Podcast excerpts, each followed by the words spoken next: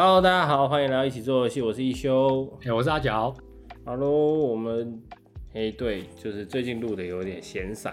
没有那么那么频繁的更新，对，是因为呃有一些对，就是可能长期有听我们节目就知道我有我有小孩要带，然后 再来就是最近有一些其他的事情正在处理，对，当然也包含游戏啦。那呃也这一次也可以提到，就上次我们介绍了就是节奏医生。那后面就是那时候还没破关，那今天这一周就是破关了。然后其实故事蛮感人的。那我觉得就剧情上面来说，就是你有跟着一开始设定，就节奏医生这个设定走的话，那其实就会会发现歌词歌曲有些原创的时候都还蛮感动的，有跟着他们内部设定的小故事在走，然后。呃，最后针对医院的这样的一个呃医医护人员的一些致敬这些，我也会觉得，哎、这是蛮有趣的。那也看到有一些 YouTuber 在玩的直播，可能当然就是这件事情也是跟呃演算法有关嘛，我们一直提，那他就会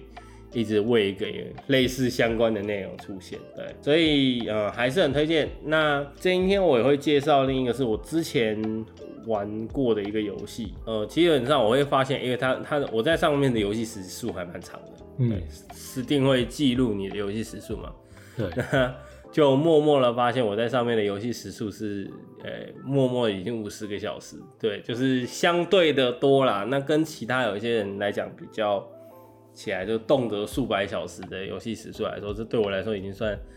呃，断断续续有玩，然后也陆陆续续累积起来的。那它就是一个，呃，我我先介绍一下，它叫奇妙探险队。那这个游戏公司原则上已经做了二代，那我我今天在玩的是一代的游戏，那它二代基本上已经上线。那整个玩法其实是一个，呃，它其实有点 roguelike 的的要素。那目前在 Steam 上面的是，呃，我讲的是一代哦、一代的部分是有两千七百二十一极度好评。嗯，对，那原则上也是应该算是一个独立的开发商。对，这个详细的我再去查，但是我是觉得这个游戏的内容跟机制是让我觉得非常的特别的。嗯，对，那呃，基本上是我我没有办法去肯定它到底是不是独立开发商的原因，是因为他们做了呃，反正就原型，然后再来是奇妙探险队，然后再来奇妙探险队二，那原则上都还算是 E A 测试版本，可是他们的他们的内容是蛮有趣，就是呃这件事情其实跟历史有点点相关，因为它运用到了很蛮多呃你可以选择的角色，就是一些历史的科学家啦、探险者啦。就著名的人物，比如说特斯拉，然后爱因斯坦，呃，达尔文。那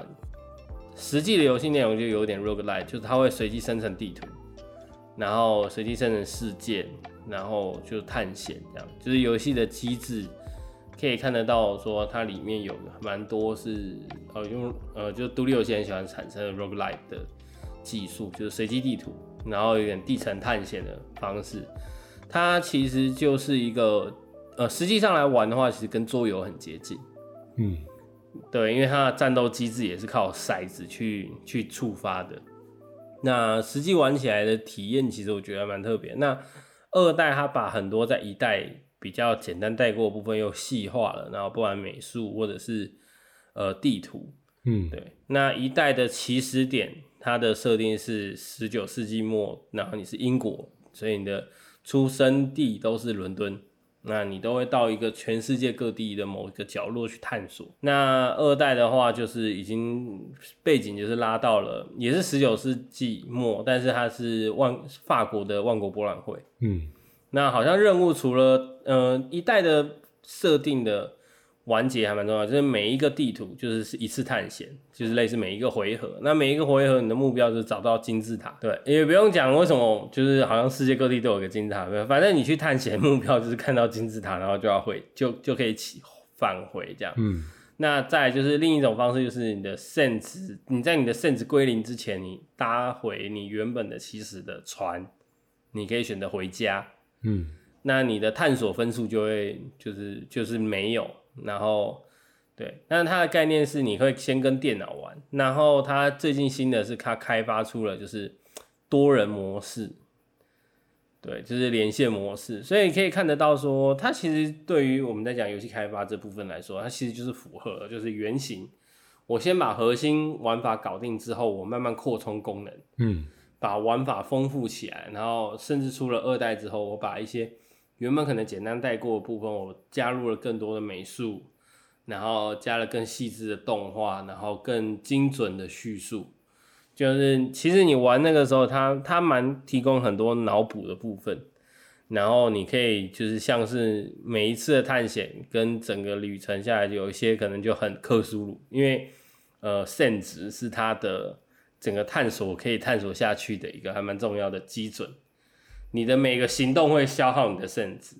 然后你可能休息或吃相关的补品，可以让你增加你的肾值。嗯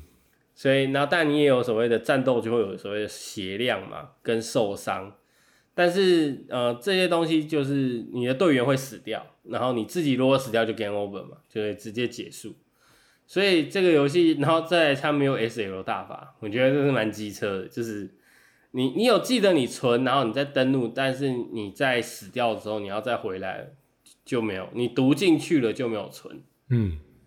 对，所以它没有上一个，它没有，它没有，它没有那么多的储存。对，就是在在 code 上面写的时候，那当然你也就是他也是想，我觉得这个机制其实一定程度上就是让每个玩家去在玩的过程当中去直面那个不确定感，因为那个才就是你没有办法用 SL，那你就不会有一个完美的探险。那没有完美探险的这件事情，然后再来是每一次你到了神殿里面有什么东西是，然后你拿走东西之后，对于整个地图会有负面影响。嗯那那个负面影响是随机的，然后里面有什么东西也是随机的。对，所以所以它的那个游戏机制跟计算分数，还有呃竞争的关系，跟呃还有下一次探险，因为你总共，譬如说它简单模式是探险六次，嗯哼然后呃，就是一般模式是探险十二次，嗯然后死斗模式我没有去挑战，不过听起来感觉就是一个更多嘛，二十四次或者是就是三十次，类似像这样的次数去上升。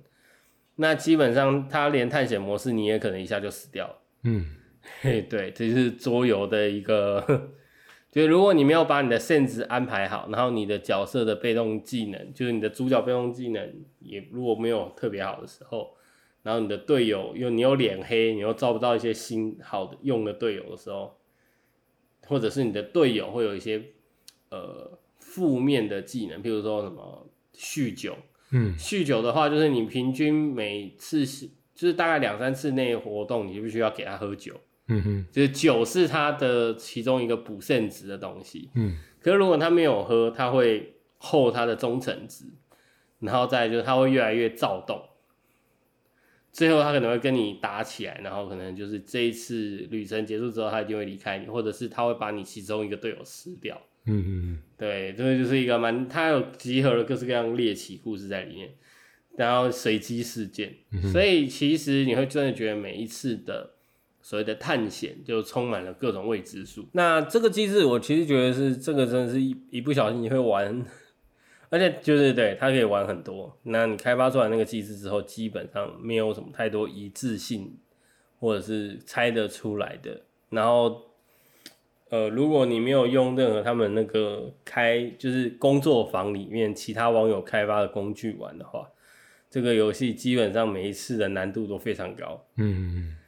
对对对，所谓的所谓的郊游模式就是他们的最简单的模式，基本上你可能两三次内也就会死掉。就是新手是相对来说对于新手也没有那么的友善，但是实际上玩下去是一个蛮有深度的游戏，这样。嗯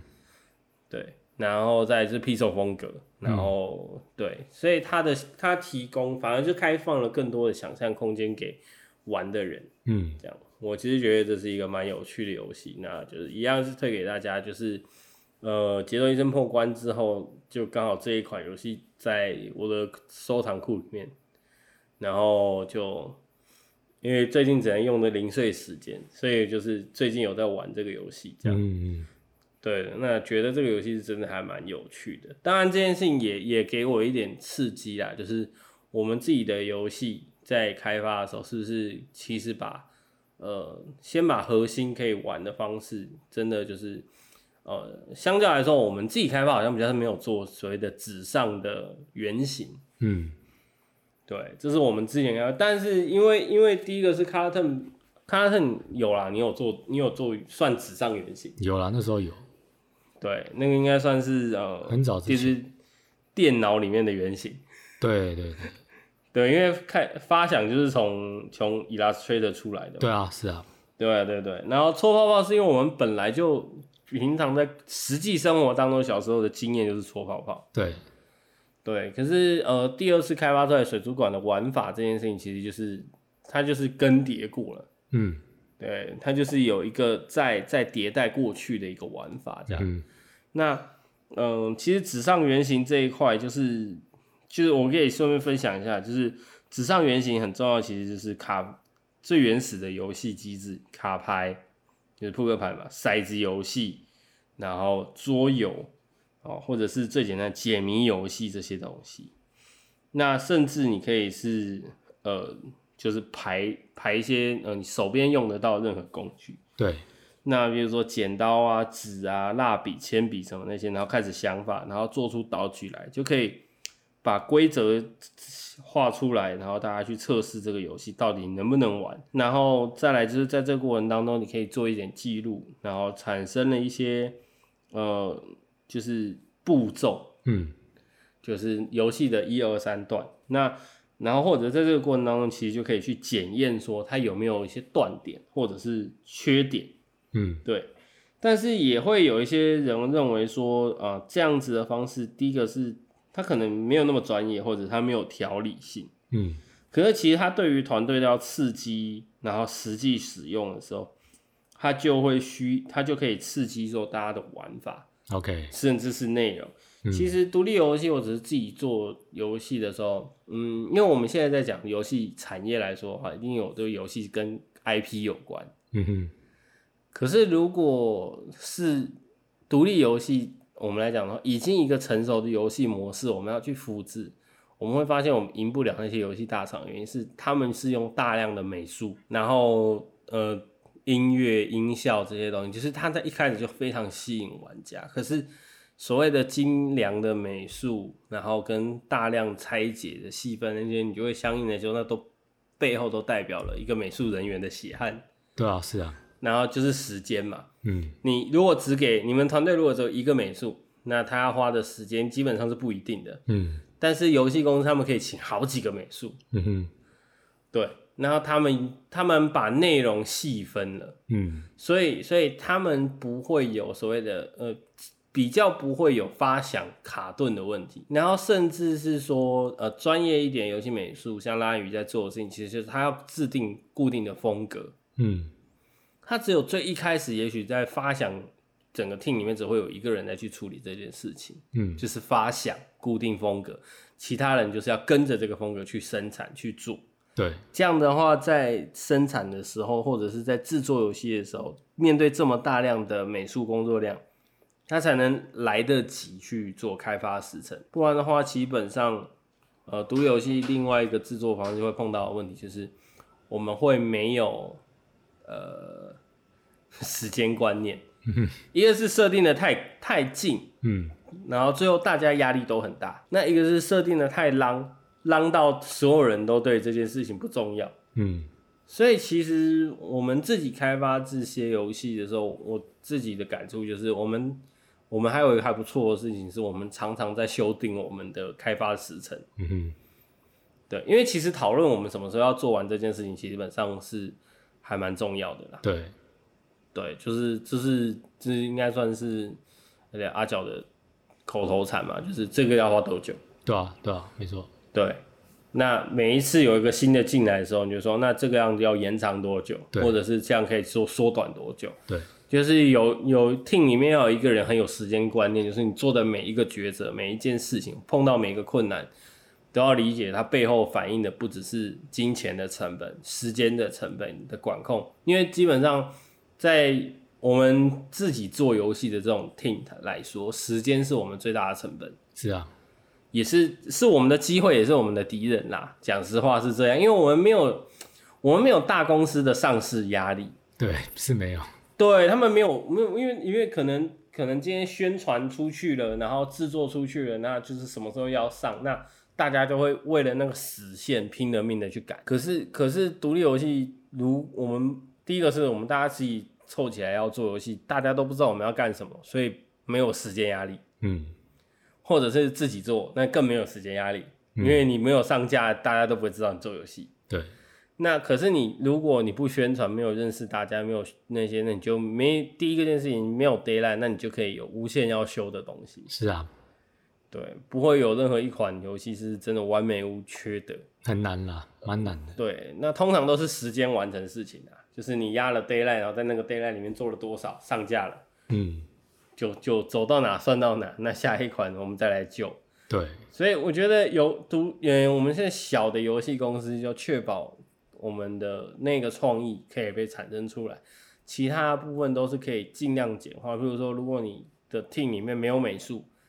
那既然就是好用的免费资源，或者是简单的图像、图形，那最好还是找到一些相关的人可以协助给你一点意见，那再做一点点微调，对。那如果团队里面没有音效，我相信很多独立游戏团队里面要找音效是很难的，因为专业音效都要 都要费用嘛。是啊，那没有费用的状况之下，大家要协力做，那真的就是要有情有义，有没有？大家一起完成、才有意义。嗯真的，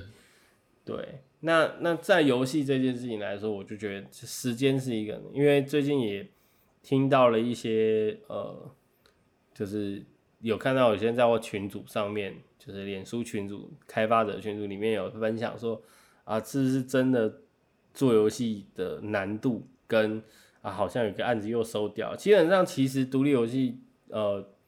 你自己我们这种企划人写出来的游戏想法或做法，最后放弃的绝对会比你自己做出来的多很多很多。嗯，但是因为大家会有幸存者偏差嘛，就是嗯你会觉得，哦，那出出现这么多独立游戏，怎么可能？就会觉得好像每一个想法都会被实现。对，对，可是其实没有被实现更多，嗯，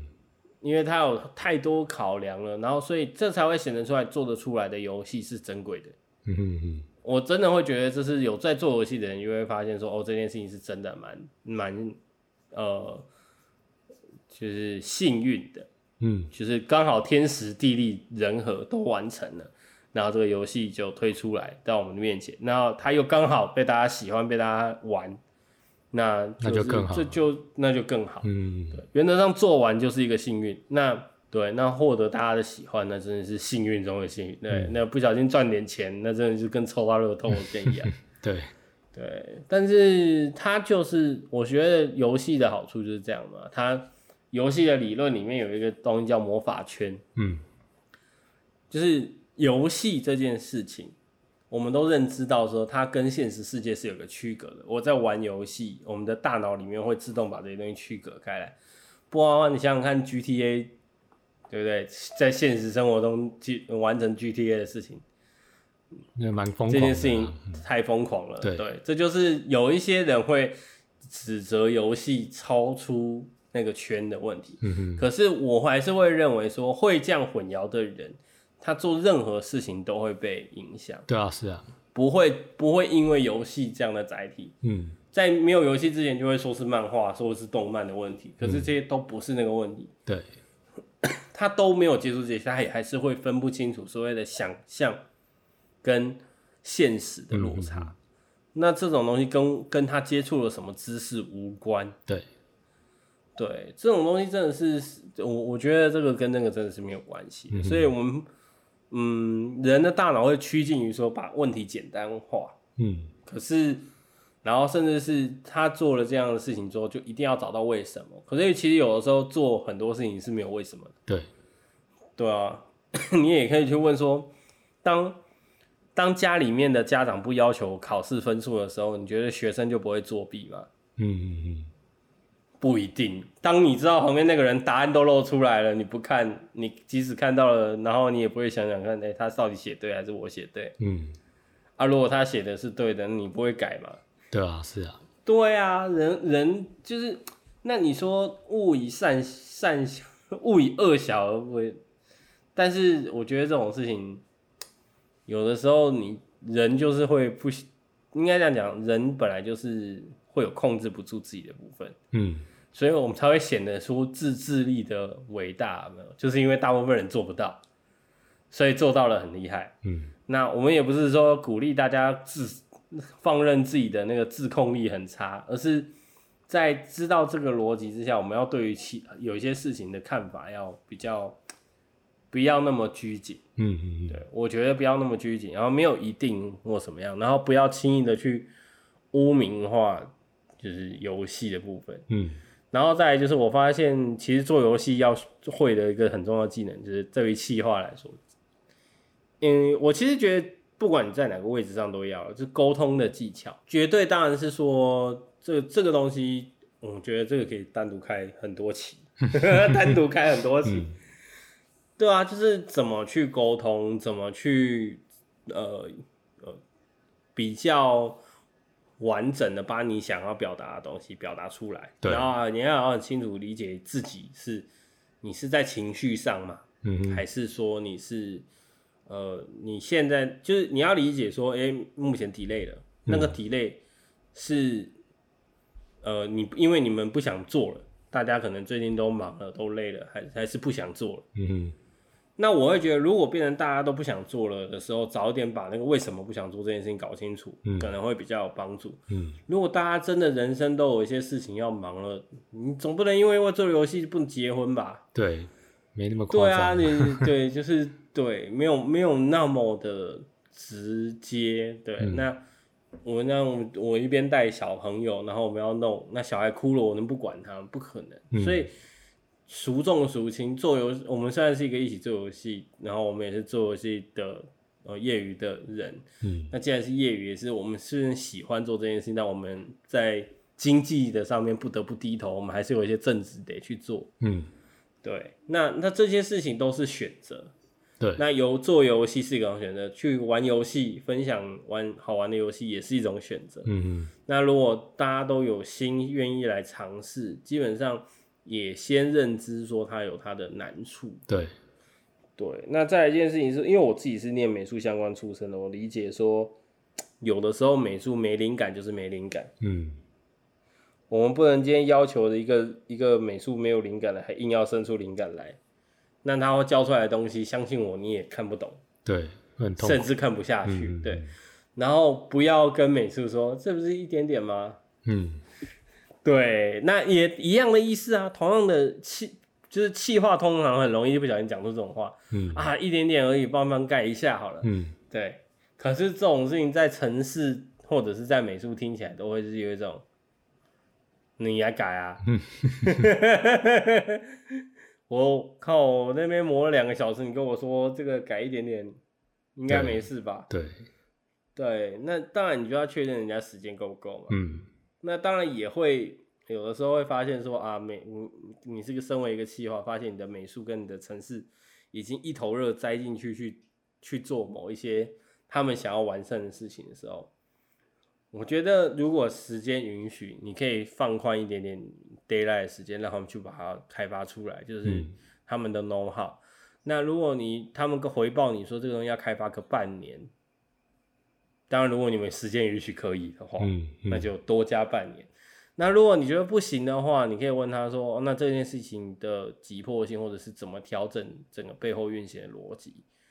那当然最重要就是所有的团队的成员都理解嗯哦，原本为什么有这功能，为什么后面取消了，那难处在哪里？对不，用是说啊，因为我是城市，我说我不用去管美术到底卡关在哪边，或者我因为我是美术，所以我不用管城市。每个人都可能可以在自己的某一些呃领域里面，或者是每个人的奇思异想里面，可以刺激某一些人有一些新的解决方式。对，我觉得就是小团队的优势跟乐，大家一起工作的乐趣。嗯嗯嗯，那当然是说，现在是因为线上的关系，大家都有的时候就是线上在讨论。对，那线上讨论有的时候就会希望说讲的比较，呃，就事论事。嗯哼，哦，碰到什么问题了，然后我们应该要怎么解决，比较不会给太多思考的空间。嗯我倒会认为说，也许会前的文字补充资料这些东西，让团队的人有一些基本的心理素质，可以理解今天要讨论，然后有哪些问题。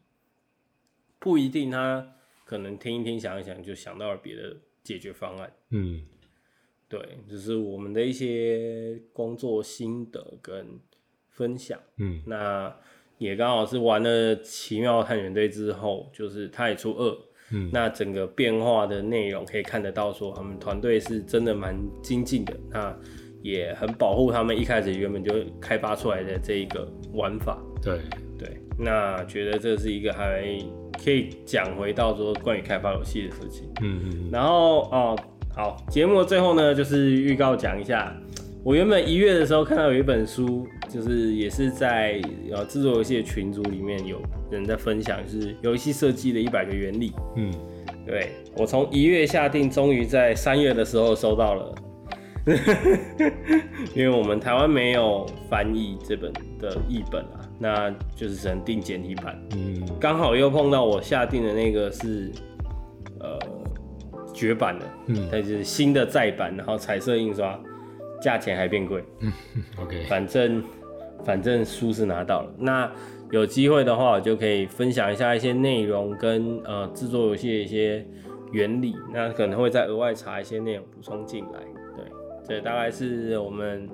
目前可以分享给大家的事情。那对，今这一期就，哎、这一集我们就分享到这边。对，时间也差不多了。那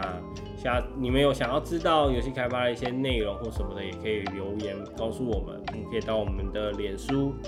然后也可以到我们的 IG 上面都搜寻九四，然后 LAB 就可以找到我们九四 Lab。